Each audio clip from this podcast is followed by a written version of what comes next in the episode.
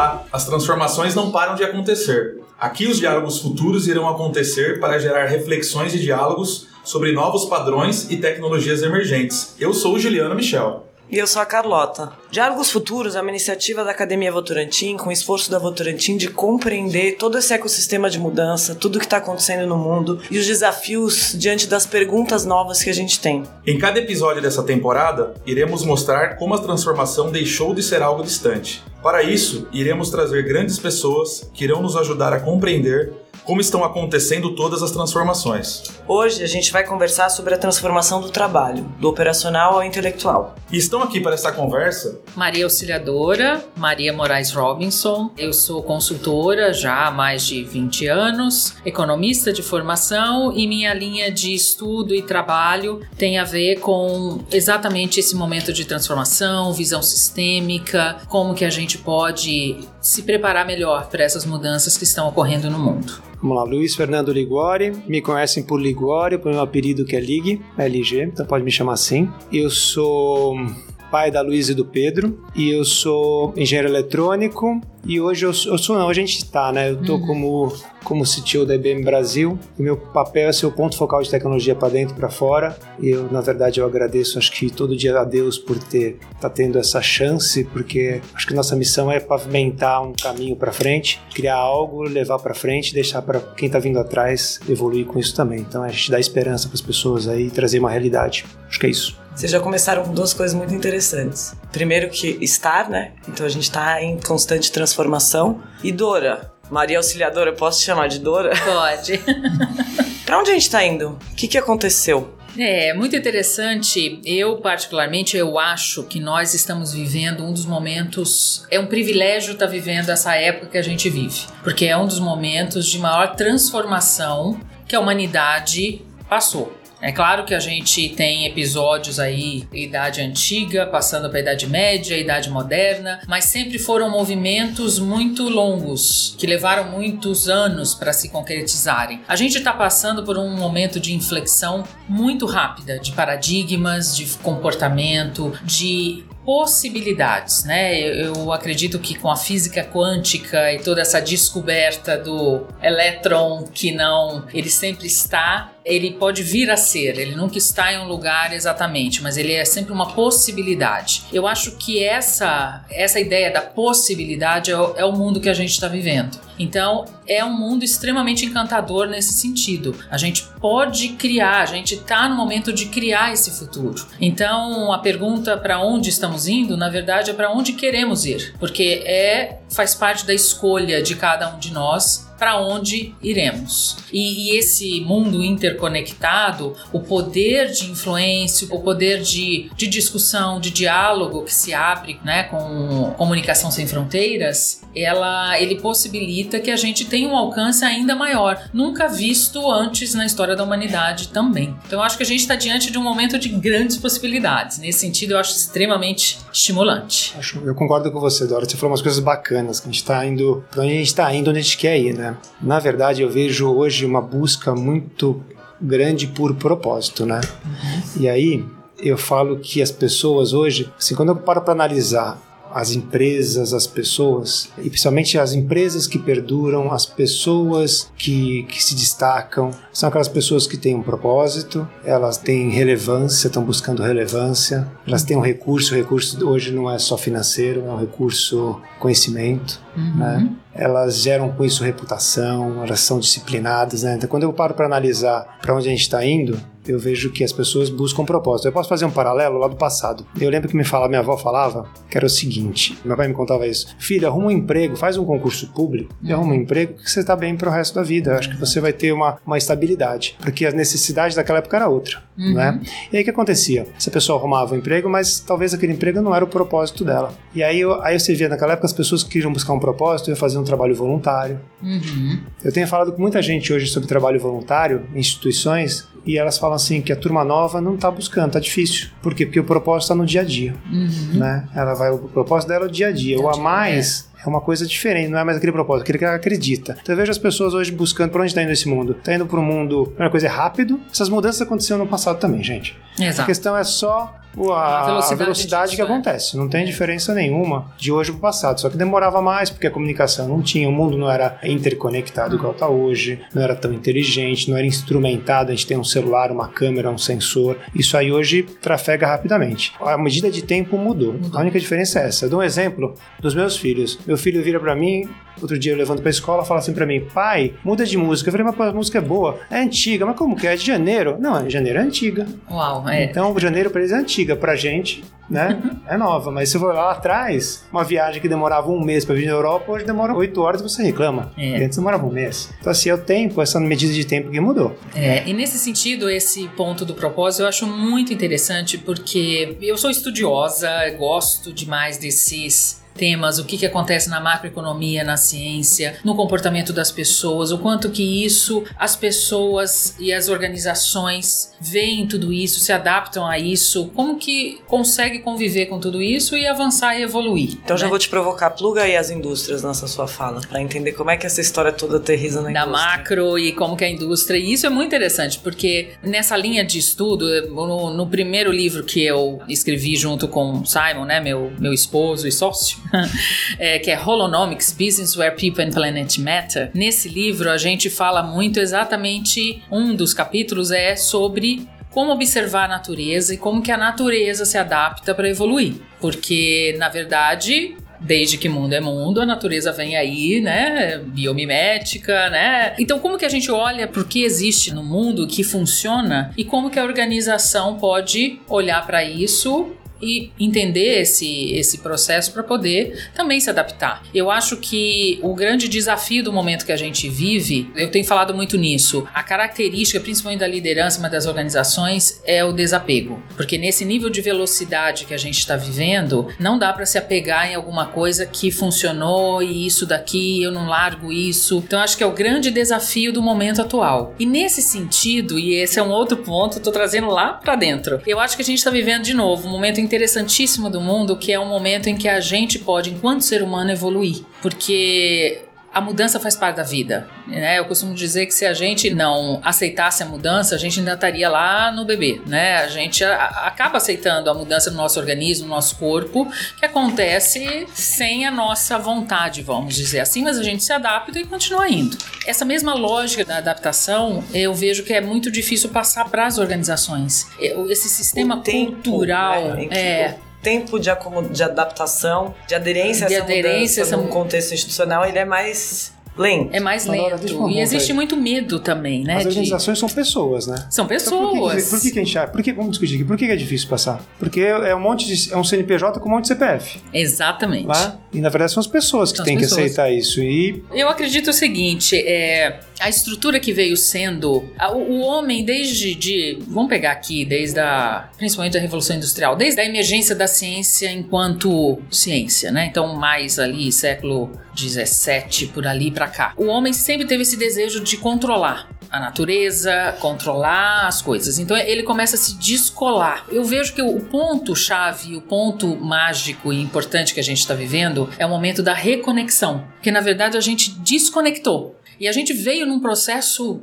crescente de desconexão, né? A gente pode fazer, a gente pode controlar, a gente pode tudo. E toda a lógica das organizações foi montada muito dentro desse espírito, quer dizer, Comando e controle. Comando e processos controle, lineares. processos lineares, eu mando, você vai fazer. O ser humano é um ser racional, portanto, se eu falo pra você que a partir de amanhã a gente vai mudar o sistema operacional de A pra B, você é um ser racional, você vai entender que é importante. É uma a organização pediu, meu chefe pediu, enfim, a organização definiu que isso é melhor. Amanhã eu estou fazendo um novo sistema operacional. Na prática não acontece isso. Por quê? Porque as pessoas têm medo desse novo. Se eu não, não faço um processo de mudança bem cuidado, se eu não explico para você o significado maior disso, se você não se liga afetivamente a essa mudança, o racional não vai dar conta. Então as pessoas dentro da organização vão, vão dando um jeitinho de boicotar as E tem mudanças. um elemento e- aí entre o CNPJ e os indivíduos que é chamado cultura, né? E, Exato. e entrando um pouco mais no, no seu termo, Carlota, e que competências são essas que uma empresa precisa desenvolver nos seus funcionários, dado todo esse contexto de mudança que a gente está tratando? Quais são essas competências do futuro tão importantes? Visto que as do presente não estão conectadas com aquilo que o futuro exige. Que o futuro exige. É, a gente está falando de liderança também, né? Nesse caso, é. né? Do líder, né? Eu acho que toda essa mudança vem do líder, né? Para mim, o líder também. é a pessoa que move um grupo de pessoas para fazer um, alguma coisa comum. Só que isso aí lá no passado, como você falou, porque quando você olha a pirâmide de necessidades, o cara precisava comer. Hoje essa pirâmide mudou. Exato. Então ele tem outras necessidades, graças a Deus. Uhum. Então, Mas é vai... para todo mundo, aí já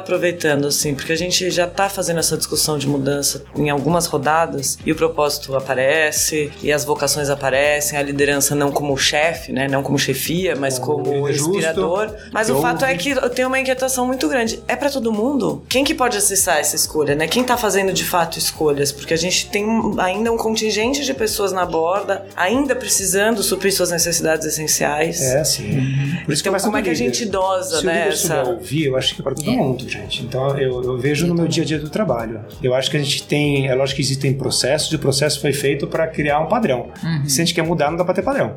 Né? Então tem que aceitar a mudança e às vezes aquele processo vai mudar. E as pessoas têm que mudar. E a partir do momento que você vai seguir com uma coisa, todo mundo, todo líder, o líder real mesmo hoje em dia, eu vejo que é a pessoa que sabe ouvir e vai saber aceitar aquela mudança. Ou vai saber que ser criado alguma coisa. Hoje a facilidade de inovar, a facilidade de mudar, de ter uma ideia nova, não é só da pessoa, do gerente, do gestor, do técnico, não é qualquer pessoa. Então eu vejo nas empresas, principalmente hoje na IBM, que qualquer pessoa é ouvida. Então se eu tiver uma ideia e eu quiser fazer prototipar aquela ideia, provar uma tese, independente de eu ter pedido, é lógico que eu tenho que fazer coisa ética, né, gente? Começa daí, na ética a gente não discute é, aqui. os valores né? Os valores e princípios vamos discutir. Se eu puder, quiser fazer aquilo e eu conseguir provar que aquilo tem um valor, eu não vejo uma opção de alguém não aceitar aquilo. Eu nunca vi ninguém ser mandado embora porque tentou uma, uma, uma coisa certa, que talvez uma coisa boa, talvez não deu certo daquela forma. Eu nunca vi ninguém. Uhum. Eu não vi, gente, isso. Não conheço, pelo menos na minha empresa, eu não conheço isso. Então, assim, isso é para todo mundo. Na minha visão, deveria ser para todo mundo, mas depende de vir de um top-down, da cabeça do gestor e do líder, de entender isso e permitir o erro. Uhum. A gente vem de uma, de uma cultura do colonizado, onde no colonizado errar era a punição. Uhum. Agora, a partir do momento que eu posso errar, e aquilo vai ser como um, um, aprendizado, né? Eu criei outro dia um, um, um evento lá, bem, pro meu time, todo meu time técnico, né? a unidade técnica toda. Eu chamei a parte do time e o evento chamava Fuck Up Meeting, que era vamos falar o que a gente errou. Uhum. Primeiro momento ninguém queria falar. Uhum. Né? E aí eu falei, então tá bom, então eu vou falar. Eu chamei e comecei a explicar, olha gente, eu errei porque eu não, não lembro o que, que era. Não chamei o pessoal, não interessei, não, a liderança não foi bacana, eu esqueci de ouvir vocês nessa decisão. E as pessoas começaram a se abrir. Então é como se fosse uma terapia entre todo mundo uhum. para descobrir o que, que a gente aprendeu com isso, o que, que a gente vai fazer diferente. Não é porque só punir, só ver depois aquele pós-mortem não adianta. Vamos uhum. fazer o pós-mortem e aprender com isso. Então, na minha opinião, respondendo, eu acho que para mim é para todo mundo, mas depende do líder permitir. Eu vejo líderes hoje em qualquer lugar, qualquer empresa tem, que permitem, tem líderes que permitem do coração mesmo, né? Ele entende, ele quer aprender, autêntico. Tem o líder que ele fala que ele se transformou, né? mas por dentro ele não transformou. E tem a pessoa que não se transformou. E, assim, para mim tem espaço para todo mundo em algum lugar. Talvez não seja onde eu esteja onde eu tô, a empresa que está com aquele, aquele motivo, aquele propósito esteja. Eu acho que mudou. As pessoas não têm hoje, querem ouvir, né? Tem um, tem um bate-papo do líder justo, que eu acho legal. Fiz uma discussão um tempo atrás, que era esse líder justo, ele ouvia muito. Então a pessoa falava, só eu sou, eu sou líder como? Na hora de tomar decisão, você que toma, mas você uhum. ouvir todo mundo e fazer todo mundo participar. Exato. Né? E aí, numa cadeia de, de, de, ouvir, de tomar uma decisão, lá no final ele toma uma decisão, mas ele ouviu todo mundo. Estamos falando aqui de um mundo cada vez que tem que entender mais a questão da incerteza, tratá-la como valor, né? Não estamos muito engenheiro nessas empresas, num processo de transformação cultural onde outras aptidões e outras competências são importantes. Qual é o, o, a parte cultural que tem que ser trabalhada dentro das empresas e a formação das pessoas que ela compõe? Qual é o futuro dessas empresas em termos de formação? O conhecimento é, é totalmente horizontal, né? Não tem é. aquele negócio do vertical. E aí eu vou dar um exemplo, de novo, eu gosto do exemplo de casa que é mais fácil, né? Minha filha, quando ela, tinha, ela tem 13 anos, ela tinha uns 8 anos, 9, ela veio para mim e falou assim: pai, isso que eu estudo que eu, todo dia eu acho que não serve para nada. Eu falei, como, Luísa? Você não cresceu ainda, né? E eram várias matérias. Você falava matemática, isso aqui acho que eu não vou usar pra nada, história eu não vou usar pra nada. Ele falou, pai, eu sei que eu tenho que estudar, mas eu acho que não serve. Eu falei, você não cresceu pra saber. Ela falou, sabe como eu sei, pai? É o seguinte, quando você chega em casa e vem me ajudar a estudar, você tem que ler pra lembrar, né? Se você não lembra, quer dizer que não tem valor. Aí eu falei, eu tive que sair fora dessa. Eu tive que ir pra ela, não, peraí. Luísa, se eu li rapidinho, eu lembrei. Se eu não tivesse estudado, eu não ia saber. E o ponto dela era aquelas coisas que, que não, na verdade, são pasteurizadas sentido, no setor é. industrial, onde todo mundo ia fabri- fabricar o mesmo carro preto, tinha sentido naquela época. Hoje não tem mais. Então, para mim, eu vejo muito o conceito das pílulas de conhecimento, onde você vai aprender. Por isso que, assim, não é um engenheiro, não é um médico. Lá na IBM, por por exemplo, a gente tem médico lá dentro. A gente tem antropólogo lá dentro trabalhando com a gente. No meu grupo tem várias disciplinas que você não é só engenheiro, não.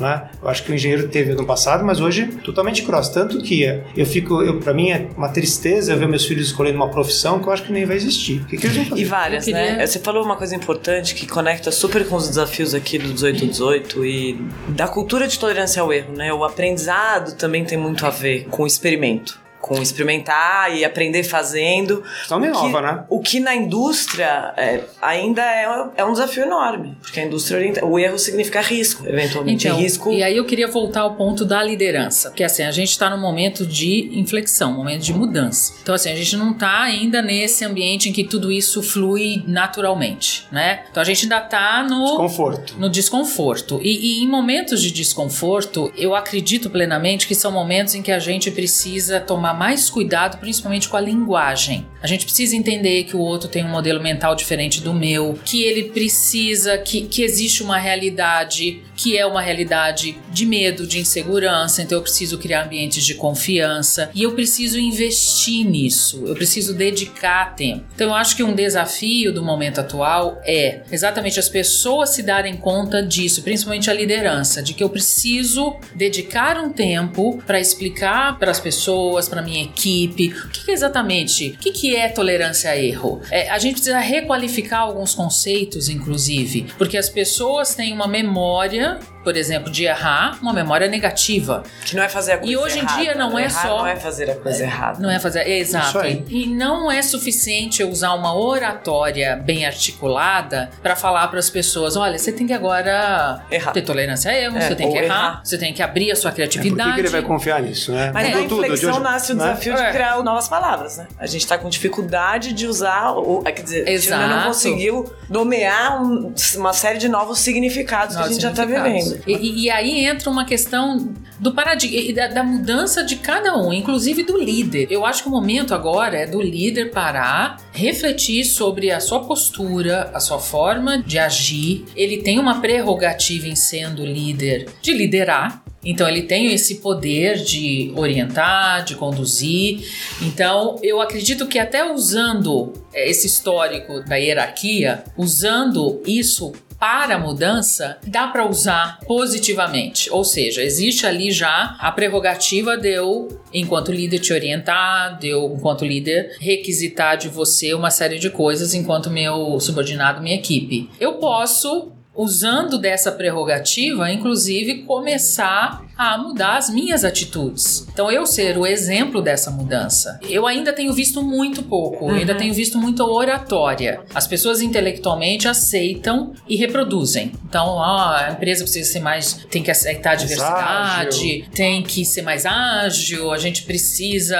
Agilidade, ela tá entrando na lógica da velocidade. Então, eu preciso de pra ontem que você me É, entregue. ser ágil não é isso. fazer rapidinho, né? Não é fazer rapidinho. A- Ao contrário, a- a- uma empresa ágil, ela dedica tempo, inclusive, para fazer bem feito, para não ter retrabalho. Agilidade é o não retrabalho. É a gente fazer aquilo da melhor forma possível e se isso demandar um tempo de planejamento, de conversa, de isso faz parte de uma lógica ágil. Então, por isso que eu acredito que é um momento da gente usar muito bem, checar os significados das coisas. O que eu tô falando é exatamente o que você tá entendendo? Será que a gente tá na mesma página. E acho que é um ponto importante, Dora. É, a gente observa que era muito valorizado aquele gestor ou aquele líder que tinha que ter todas as respostas. Então a gente está chegando a uma conclusão que hoje é muito importante a escuta ativa. A escuta assertiva como valor de um líder. Exato. E eventualmente fazer mais a pergunta correta do que a própria resposta, é isso? Exatamente, exatamente. Eu acho que a gente está né? em momento de perguntas. Vocês acham que essas empresas que não são mais consideradas emergentes porque já estão se consolidando, tipo Amazon, Tesla, tem esse tipo de liderança? Onde está esse cara que você vê pouco? Assim, uh -huh. que perfil, ou como é que ele está empreendendo, então, ou lidando com a transformação? Que tipo de negócio ele está materializando, materializando. É, pensa o seguinte, as empresas emergentes, que são mais novas, elas não têm um legado, elas não têm um, nenhum vínculo com o passado, que é importante ter um vínculo, Sim. né? Que tem valores do passado que você mantém e vai levando para frente. Então, de certa forma, é uma coisa, vou começar uma empresa do zero hoje. Começar uma empresa aérea do zero, os aviões são novos, é tudo lindo, é fantástico. Aí você fala, eu sou mais eficiente, é lógico, é tudo novo. Então, assim, as pessoas vêm com uma cabeça diferente, elas podem errar mais, podem tentar mais. Então, de certa forma, elas nasceram com esse pressuposto que elas começaram. É lógico, com o tempo, isso vai mudando. Vamos lá, deixa eu fazer um ponto paralelo a isso. Quando você fala disso, a gente fala de transformação digital. Então, você vê nas empresas falando, eu tenho que ter um CDO, o Chief Digital Officer, né? Pô, será que as empresas que nasceram digitais têm que ter isso ou todo mundo já nasceu assim? Exato. E aí, isso aí, para mim, é, um, é, uma forma das empresas tradicionais ter alguém passagem, que está né? lidando, está liderando, está colocando um caminho uhum. e tendo clareza. Um ponto que você falou bacana que eu adoro é clareza para onde eu não tenho que ter certeza como eu vou chegar, mas eu tenho que ter clareza onde eu vou chegar. Onde certeza do caminho eu não sei, eu vou, talvez eu mudar. Eu tenho que ter clareza. E aí eu tenho que empoderar. Empoderar é permitir as pessoas e ouvir as pessoas. Por isso que eu, um ponto voltando ao ponto que você disse, o líder é muito coach, é muita pessoa que provoca, mas ouve, ele não vai saber a resposta, que é o que eu espero do líder, que eu espero do professor hoje. Que, que é eu, aprender, né? desaprender, reaprender, né? Tem a ver com o processo permanente, se perceber como agente desse fluxo, uhum. não... E ele é mais hands-on, na minha vida. Hoje com o líder certeza. tem que estar lá na frente, aquele nosso do executivo que não executa nada, né? né? Cadê? O executivo vai executar, né? Só é. ficar controlando. Pra mim, eu nunca entendi isso até hoje. Executivo, mas não executa. Exato. Então o executivo tem que estar lá hands-on, arregaçar a manga é. e estar tá junto com, com o pessoal. E Colo... extreme ownership. É? Né? Eu tenho a responsabilidade daquilo. E quando você faz eu... isso, eu vou dar uns exemplos para vocês. Eu comecei lá na IBM criar alguns grupos ágeis que a gente chama de squads. Uhum. E aí, aquilo lá não era uma coisa formal. Era um propósito, uma ideia que você falava informalmente com algumas pessoas de várias áreas, como se fosse uma startup mesmo. E as pessoas compravam aquela ideia, viram valor e falaram: vamos fazer? Vamos, propósito. Aí você fala, vamos fazer um protótipo disso aí, um, um piloto, tese, defender essa tese rapidamente? Vamos. E, e o pessoal fazia, às vezes o pessoal trabalhava fora do horário.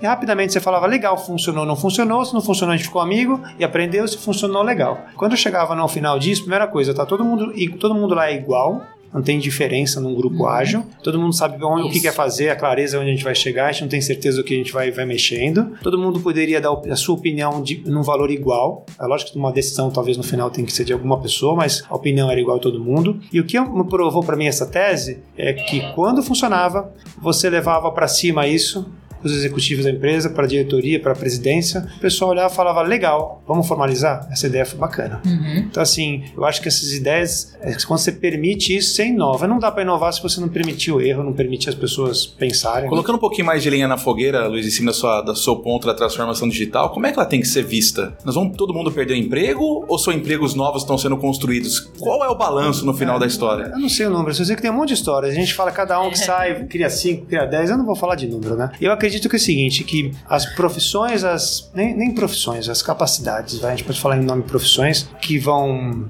sobrar com certeza, que não vão ser substituídas, para mim são as de criação. Então, quem está criando algo novo, tranquilo. As de resolver problemas complexos. Isso aí não vai ser um sistema, porque isso aí cada vez é diferente, muda.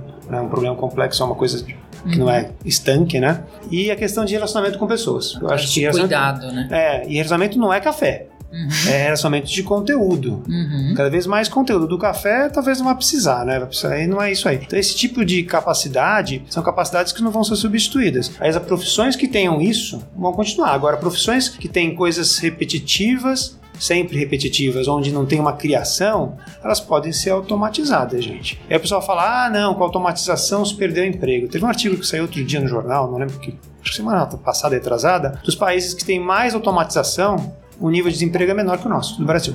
Você pega. Que aí valem essas contas, né? Que se gera muito mais É. a partir É, tem uns trabalhos bacanas. Tem um antropólogo americano que ele fez o seguinte: ele pegou e ficou 18 meses dentro de uma empresa, de uma startup, no Vale do Silício, que era totalmente orientada à tecnologia. E ele virou e falou assim: ele queria provar que os empregos estavam diminuindo.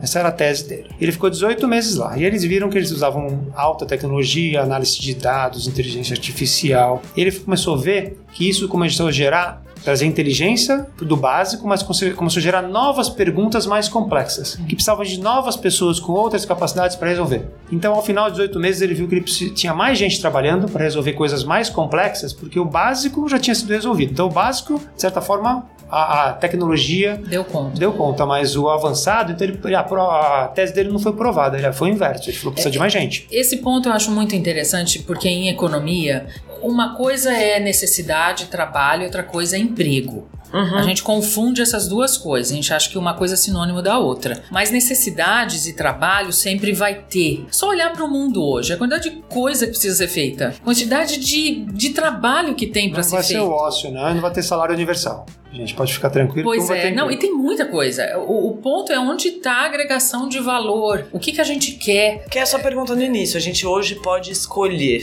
Aí quando você traz uma lógica mais sistêmica, orientada por propósito, e problema real do mundo real tá cheio, Tá cheio, tem muito trabalho. Eu sempre falo, eu vou falar assim, ai, vai faltar emprego. Tem muito trabalho. Talvez ser Temos que alimentar 9 bilhões em 35 9 anos aí. bilhões, tem muita gente tem aí comida pra com, todo mundo, tem é, com talento, com um monte de coisa pra resolver. Na nossa, na nossa rua, no nosso bairro, no nosso. Tem um monte de coisa pra ser feita. O ponto é achar a forma de remunerar tudo isso, que eu acho que esse é o grande discussão que precisa acontecer. que é um direito pelo acesso ao circuito econômico. Ao né? circuito econômico, é isso daí. E, e tem dinheiro, é outra coisa que em economia, que- não tá como eu falei, eu sou economista, você sabe que tem, não é, esse problema também não existe. O ponto, e aí que entra a questão do propósito, o que, que a gente quer enquanto humanidade, enquanto ser humano, enquanto viver em conjunto. Essa questão toda de hoje em dia, né, atualmente, a gente fala, ah, a gente precisa pensar no coletivo, trabalhar colaborativamente. De novo, na oratória isso é muito bonito, mas na prática... Pois é. Como é que Precisa isso colocar isso em dialoga com infraestrutura, assim, né? Indústria de infraestrutura. Como é que começa? Que é a isso? transformar disso pra isso. É, e aí Mas entra a liderança. liderança de novo. É, É, é, liderança. é a liderança Enquanto a liderança novo. não, não entender e aceitar isso, ou realmente for autêntico, não começa, não tem Não jeito. começa. Como é que ficam as cidades, as indústrias? Como é que fica nesse contexto todo, com todas essas necessidades a serem resolvidas e cumpridas? É a indústria que vai ocupar esse espaço? Ou vai ser uma associação? Co- Como é que vocês veem isso tudo? Qual é o futuro da indústria? Se Qual é tem uma reconfiguração institucional, Isso, Eu talvez. vejo três coisas acontecendo, a gente. Três tendências quando a gente fala de transformação digital e a gente tenta fazer o paralelo aqui junto. Uma delas que tem a ver com isso, que é a questão do ecossistema. E eu vou falar por mim dentro da, da IBM que eu trabalho. A IBM investe muito em pesquisa e desenvolvimento. Tem 12 laboratórios no mundo. Há 15 anos atrás, o que ela investia era muito dinheiro. E era suficiente, não suficiente, mas era de- fazia diferença.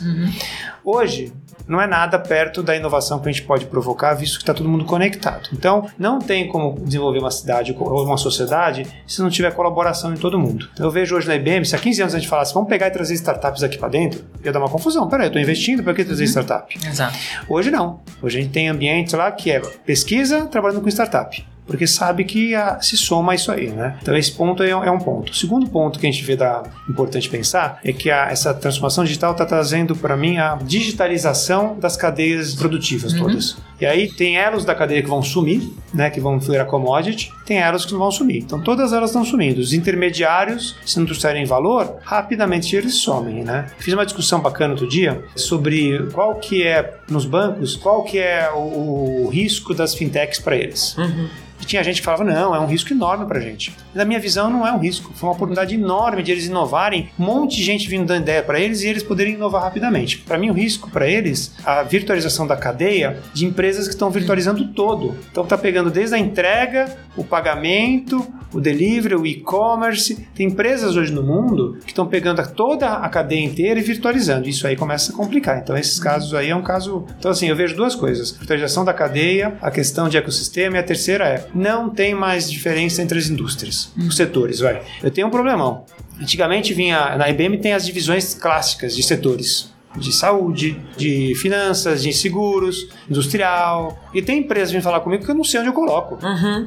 Que, que, A Amazon mesmo que eu dei como Ah. exemplo, quer Ah, dizer, é, que Amazon tipo é um de exemplo. que categoria que E a Amazon é um exemplo também de estar pegando e virtualizando a cadeia toda. Sim. Uhum. Porque ela está pegando a cadeia inteira e, então, para mim, o pagamento vai virar um commodity daqui a pouco, né? Quero perguntar pro Juliano uma coisa com base no que você falou, que eu acho bem interessante, uma pouca ideia de, diante dos desafios, novos desafios, Desafios. que continuamos tendo vários problemas. Essa ideia de novo pacto não é só responsabilidade da indústria, não é só responsabilidade do governo, não é só. Se a gente precisa pensar em ecossistema, eu queria te ouvir um pouco. Esse viés de que as empresas têm que assumir um papel de resolver os problemas da sociedade, esse é o viés que a gente está conduzindo aqui a conversa, ela vai ter que avançar significativamente para sobreviver, é, ocupar um espaço que hoje ela não ocupa. Então você pensar uma indústria, por exemplo, de metais, onde hoje ela não está talvez respondendo, resolvendo o problema em si da sociedade de maneira clara, e hoje a gente tem casos de empresas como a NV Bolts nos Estados Unidos, que já conseguem imprimir 21 metais uma peça. Se você pensar numa empresa multimetal, a gente vai ter que, de, de fato, repensar que processo industrial é esse, mas sempre com esse viés de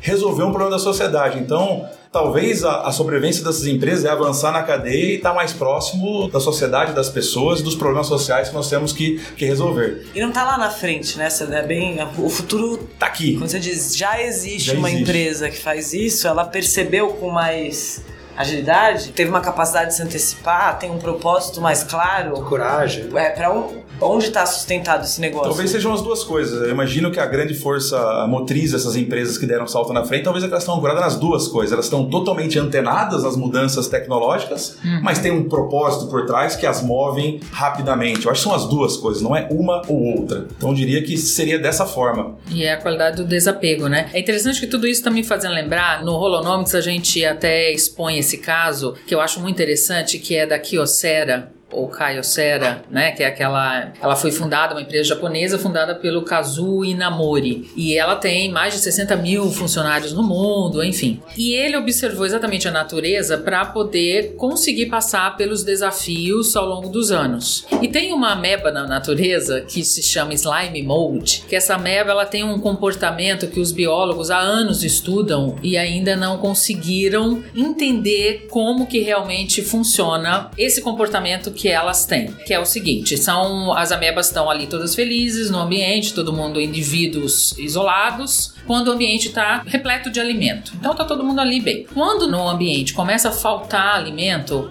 essas amebas elas se juntam e formam um novo ser que os biólogos não sabem classificar se é um animal ou é uma planta, mas é um ser com uma haste. Por que, que elas fazem isso? Porque cada indivíduo, sozinho, enquanto indivíduo, cada ameba, ela precisa de uma quantidade X de energia para sobreviver. Quando ela se junta e se transforma em outro corpo, cada ameba se transforma num órgão. Enquanto órgão, ela precisa de menos energia, então ela precisa de menos alimento. Então eles conseguem é, salvar o máximo de números possíveis de amebas, se transformando no novo ser. E o mais fantástico é que, se no ambiente voltar a ter bastante alimento, elas se desfazem e voltam a ser indivíduos autônomos. E aí esse o Kazuo Inamori, olhando para isso, ele falou: "Nossa, isso é algo que a gente precisa trazer para dentro da empresa". E ele criou o Ameba Management System. Chama Ameba Management System. Se vocês quiserem buscar na, você vai ler muito sobre a Ameba Management System. E a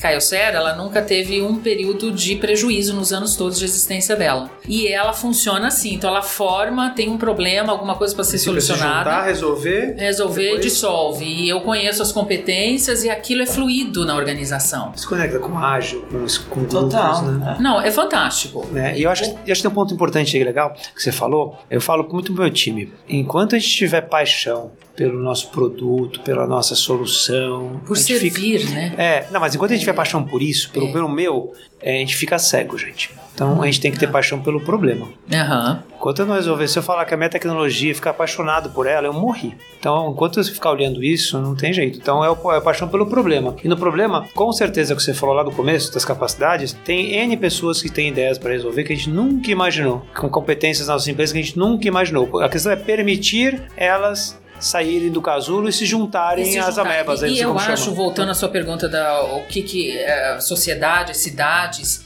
se a gente tivesse esse ameba management system, se a gente tivesse esse comportamento dessas amebas coletivamente, a gente resolveria os problemas, inclusive da nossa cidade. O problema é, de novo, que a gente está tão desconectado e do outro que a gente nem se junta mais. São silos. Agora- Os silos querem resolver um problema. Agora, como a gente conectar essa questão do propósito, né, que é o que move, o que a gente está entendendo que é o que vai sustentar as empresas lá na frente, no mundo hoje cada vez mais financista, onde o linguajar somente é o é resultado ali do trimestre financeiro, que não tem essa inspiração de um líder como o da Caiocera ou de outras empresas. Como conectar tudo isso com essa visão de empresa que hoje permeia muito esse mundo financista? É, sim, eu entendo que tem esse mundo financista, mas tem um lado da um item aí que é sustentabilidade, essas coisas que tem cada vez mais eu vejo que tem um valor forte, né? O mercado quando vai olhar para uma empresa, ele pode olhar para esse lado do resultado a curto prazo, mas tem um lado da sustentabilidade. Aí é o desafio do líder de conseguir fazer um balanço disso. Se ele não conseguir fazer um balanço, ele nem nem for o lado do curto prazo, ele morre. Se ele não olhar para o longo prazo, ele também vai morrer, gente. Então, Mas, mas as pessoas é. não querem mais negócio só do curto prazo. Ninguém aguenta mais nesse negócio. Mas eu, eu acho que tem a ver também com essa mudança de visão para uma visão sistêmica, porque assim, resultado, o próprio nome já diz, ele é resultado.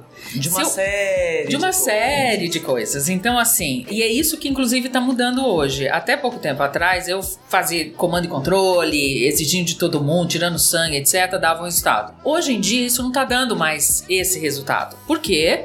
Existe um novo comportamento das pessoas, as pessoas querem algo significativo, não quer mais que o sangue seja tirado a qualquer custo. Quer dizer, eu quero ter uma outra experiência enquanto trabalhador, enquanto profissional. Então isso está mudando. Então, na verdade, o próprio resultado eu vejo que precisa haver uma sofisticação na forma de enxergar a organização. A organização é um- são relações. Eu tenho a impressão que tem gente ouvindo e pensando, hum, isso aí não vai dar certo, não. Ou então não é pra mim. Como é que faz, né? Porque é um pouco do que a Dora falou no início. A gente tá conseguindo ganhar essa. cons- Não sei se é consciência ou racionalizar esses conceitos, mas ainda muito distante na prática, né? Sem a percepção de que pode começar agora, amanhã.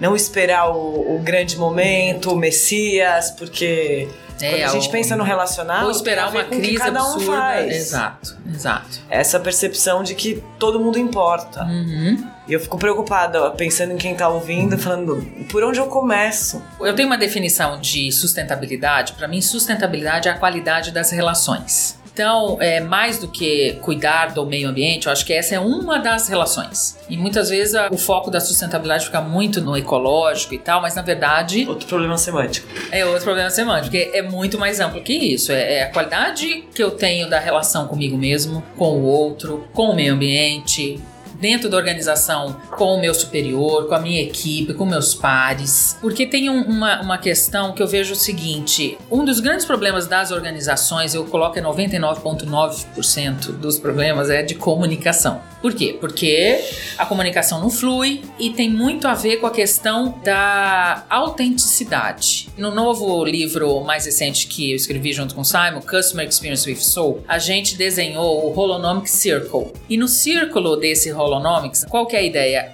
No centro de tudo que vai provocar essa transformação, a gente chama da trindade da autenticidade. O que eu falo, o que eu quero dizer e como eu ajo tem que ter coerência. A comunicação, dando só esse exemplo da comunicação. Por que, que existe tanto problema de comunicação nas organizações? Porque muitas vezes o que eu digo não é o que eu quero dizer e é diferente de como eu ajo. Esse Se- é um baita exercício pra quem tá ouvindo já. Para quem tá ouvindo. Fazer Então- essa, essa reflexão.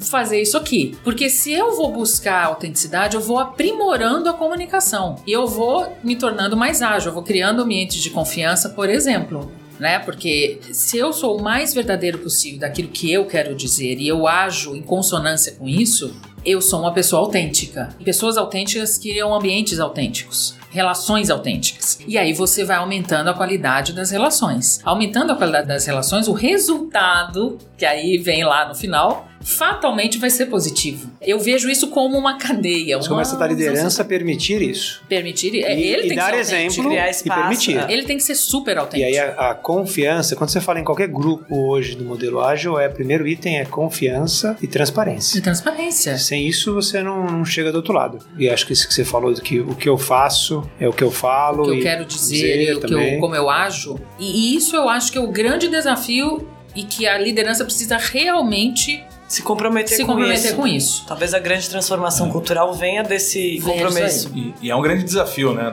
Em organizações grandes, principalmente, onde as pessoas aprendem normalmente a ter habilidade política, que na- às vezes vai em contraste com essa visão de ser honesto, ser transparente e ser autêntico. Ser autêntico. Então é. vai ser um grande desafio isso para as organizações, imagino eu. Exato. E eu vejo muito pouca, nas organizações de forma geral, muito pouca negociação entre as pessoas. Nesse negócio do comando e controle, muitas vezes fala, ah, eu preciso disso pra amanhã. E aí a pessoa, quem. Por quê? tá- É.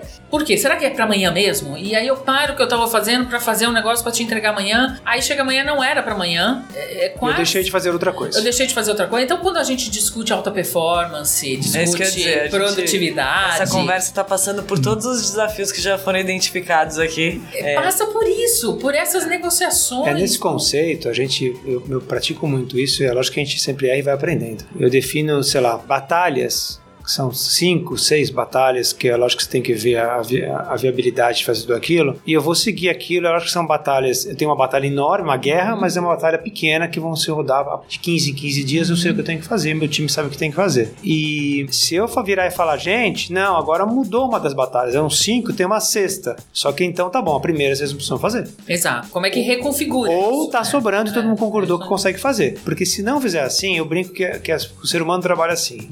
A gente tem que empurrar N pedras. E aí a gente vai lá, encosta em cada pedra e vai pra próxima. Passa em todas, porque uma hora alguém empurra. E vai empurrando, e ninguém empurra nada no final. E você é improdutivo e no final tem uma hora você fala assim: o que, que eu trouxe? O que, que eu pavimentei? Qual é o meu legado que eu deixei? Eu não sei. Uhum. Então, assim, ou vamos pegar poucas pedras e empurrar, e aí a gente tem que saber outras coisas, saber falar não, saber que é a negociação que você comentou. As pessoas não sabem falar não, porque tem a, a cultura que eu não posso falar, eu tenho que fazer porque tem, aqui tem hierarquia. E aí vale de novo, qual é o Fato ambiente de de- confiança é. que o líder passa. Se ele deixar esse ambiente, ele vai falar não, não posso fazer, porque a gente combinou isso. Ah, não, vamos mudar? Vamos, podemos mudar. O mundo muda. Eu acho assim, em momentos de transição, a liderança tem um papel fundamental porque a gente está na transição, na transição desse modelo mais comando-controle, mais tradicional. Então ainda tem uma força muito grande, um peso muito grande. Então tá na mão do líder promover essa mudança, eu vejo. Mas por outro ele lado, tem esse mandato, né? tem esse mandato. Dessa forma, né? Mas por outro lado, no mundo quântico,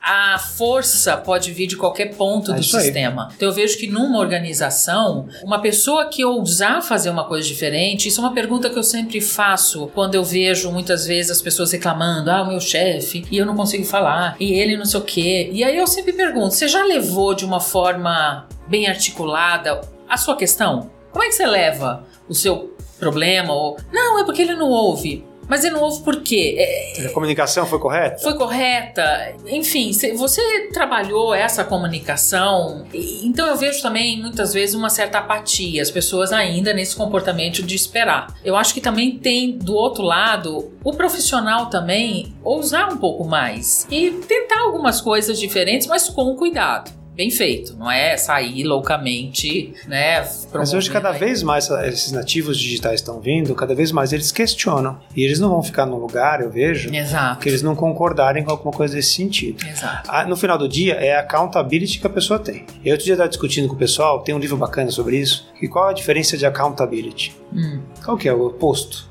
Aí começamos a discutir. O livro fala que o oposto de accountability é desculpability.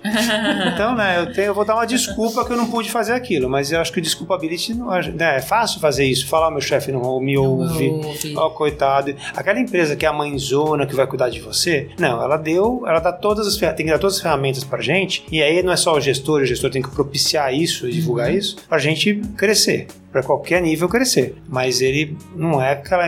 Ele não vai ele não tem que bater se der errado, mas ele vai dar cada um. Assim, Deus deu a inteligência pra gente, pra gente pensar e discernir, gente. Uhum. Eu ficava rezando pra, ah, Deus, me ajude. Não, não vai dar certo, eu acho, né? Eu acredito também em Deus, tudo, mas não dá. Né? Ele deu a inteligência pra eu agir. Exato. É a sem mesma coisa, a empresa deu um monte de coisa pra gente pra gente agir. Então estamos chegando a a alguns pontos onde algumas competências, alguns comportamentos importantes é coragem, É expor, sem dúvida. transparência, estamos vendo que são algumas Confiança. alguns confiança são traços do futuro. Autenticidade. Autenticidade. O ponto é, eu, eu falo muito pro meu time, como cada um de vocês quer ser lembrado, Exato. né? Lá no futuro, o que você quer lembrado? O que você deixou aí na frente? Só que posso deixar alguém traçou um caminho pra mim ou eu tracei meu caminho. Uhum. Traçar meu caminho, vai errar, vai cair, Não tem jeito. Que bom que o mundo hoje está mudando e as pessoas permitem isso, né? Exato. Permite você errar, permite você tentar. Tem gente querendo te ouvir, né? Exato. Acho que essa é uma competência interessante. E só uma preocupação também, assim, não é que tem resposta simples, né? Então é importante também, para quem tá ouvindo, aqui a gente tá numa mesa confortável, refletindo sobre possibilidades. Os desafios são grandes, estão no dia a dia de um monte de gente. Talvez a, a primeira provocação do Juliano, né? Formular boas perguntas seja uma saída mais interessante Sim. do que buscar as respostas simples. Porque parece aqui que a gente vai sair e já tá tudo resolvido, Resolvido, né? é. Tem que começar aí. Bom, depois desse papo delicioso aqui no Instituto Votorantim, nessa iniciativa para a Academia Votorantim, a gente tem a oportunidade de cada um dos participantes sugerirem aquilo que sentirem à vontade em relação a livros, experiências, filmes, sobre a continuidade desse tema que nós debatemos. Então, Dora, por favor. Eu gostaria de indicar o mais recente livro que eu escrevi em autoria, coautoria com Simon Robinson, que se chama Customer Experiences with Soul, A New Era in Design, que discute exatamente como as organizações podem fazer essa passagem, esse movimento para serem organizações mais autênticas e principalmente a liderança, as pessoas, como promoverem essa mudança de forma autêntica e de forma efetiva. A minha indicação é um passeio promovido pela Escola de Botânica no Legado das Águas, que é parte das reservas Votorantim, que é uma reflexão em torno da Mata Atlântica e das espécies que estão lá. Acho que vale a pena sair um pouco dos livros e das telas e viver mais perto da natureza. A minha indicação, na verdade, não é um livro, são vários conteúdos, né? Eu acho que a gente, hoje, o ensino não é mais durante o período de escola, de faculdade. O ensino é constante, é contínuo, né? Então, acho que a gente tem que aproveitar o nosso tempo para sempre estar aprendendo. Então, eu vou falar, eu tô falando de hábito. Então, por exemplo, um hábito meu é, de manhã, eu todo dia coloco um TED Talk, um podcast, e eu vou ouvindo aquilo de um assunto que me interessa naquele momento, porque o dia a dia a gente já ouve no jornal, a gente já ouve quando chega em casa, eu acho que eu aproveito meu tempo para aprender coisas novas. E tem, tem alguns estudos que falam que já nasceu a pessoa que vai viver 160 anos. Imagina você viver 160 anos fazendo a mesma coisa. Então vamos aprender coisa diferente, ouvir outras coisas, se interessar por outras coisas, que o futuro a profissão é mudar, eu vou ter que mudar e são atividades que eu vou fazer. Então acho que uma coisa é essa. E outra coisa que eu recomendo é ouvir. Vamos ouvir as pessoas, gente. Vamos ouvir meu filho, meu. Assim, tem cada ideia que. Eu faço, eu faço mentoring reverso. Eu pego pessoas e pergunto pro estagiário, pro meu filho, o que, que você acha desse assunto? E vem cada ideia bacana. Isso é hábito. É a gente pegar e mudar o hábito de a gente não tem a resposta, que a gente aprendeu lá no passado que meu pai tinha resposta, e a gente começou a ouvir os outros e aprender com os outros. E a minha dica é um livro que pode sim ser lido em meio a uma reserva natural. Chama Crônicas de uma Sociedade Líquida, do Humberto Eco, que é um grande catedrático histórico da Universidade de Bolonha, recém-falecido no ano passado. Uma grande pessoa. E aí, gente, gostaram da conversa? Ah, foi ótima. Dá vontade de não parar, né? Porque um assunto puxa o outro, então dá vontade de dar uma continuidade grande. Foi fantástico. Foi excelente e a gente, assim, acho que a gente aprende muito aqui um com o outro. E principalmente a gente conhece gente nova, né? Essa é a parte gostoso. massa, aprender com o outro, né? Compartilhar. Se você gostou também, compartilhe com seus colegas, com seus parceiros de trabalho, de jornadas aí. Mas não se dê por satisfeito. Ainda temos muitas conversas pela frente. O próximo episódio é O trabalho além da eficiência na entrega. O que diabos isso significa? Aguarde o próximo episódio, vale muito a pena. E você que tá vendo um monte de mudança por aí, tá percebendo transformações, conta pra gente. Obrigada e até o próximo episódio. Valeu, pessoal. Obrigado. Foi um prazer estar aqui. Muito obrigada.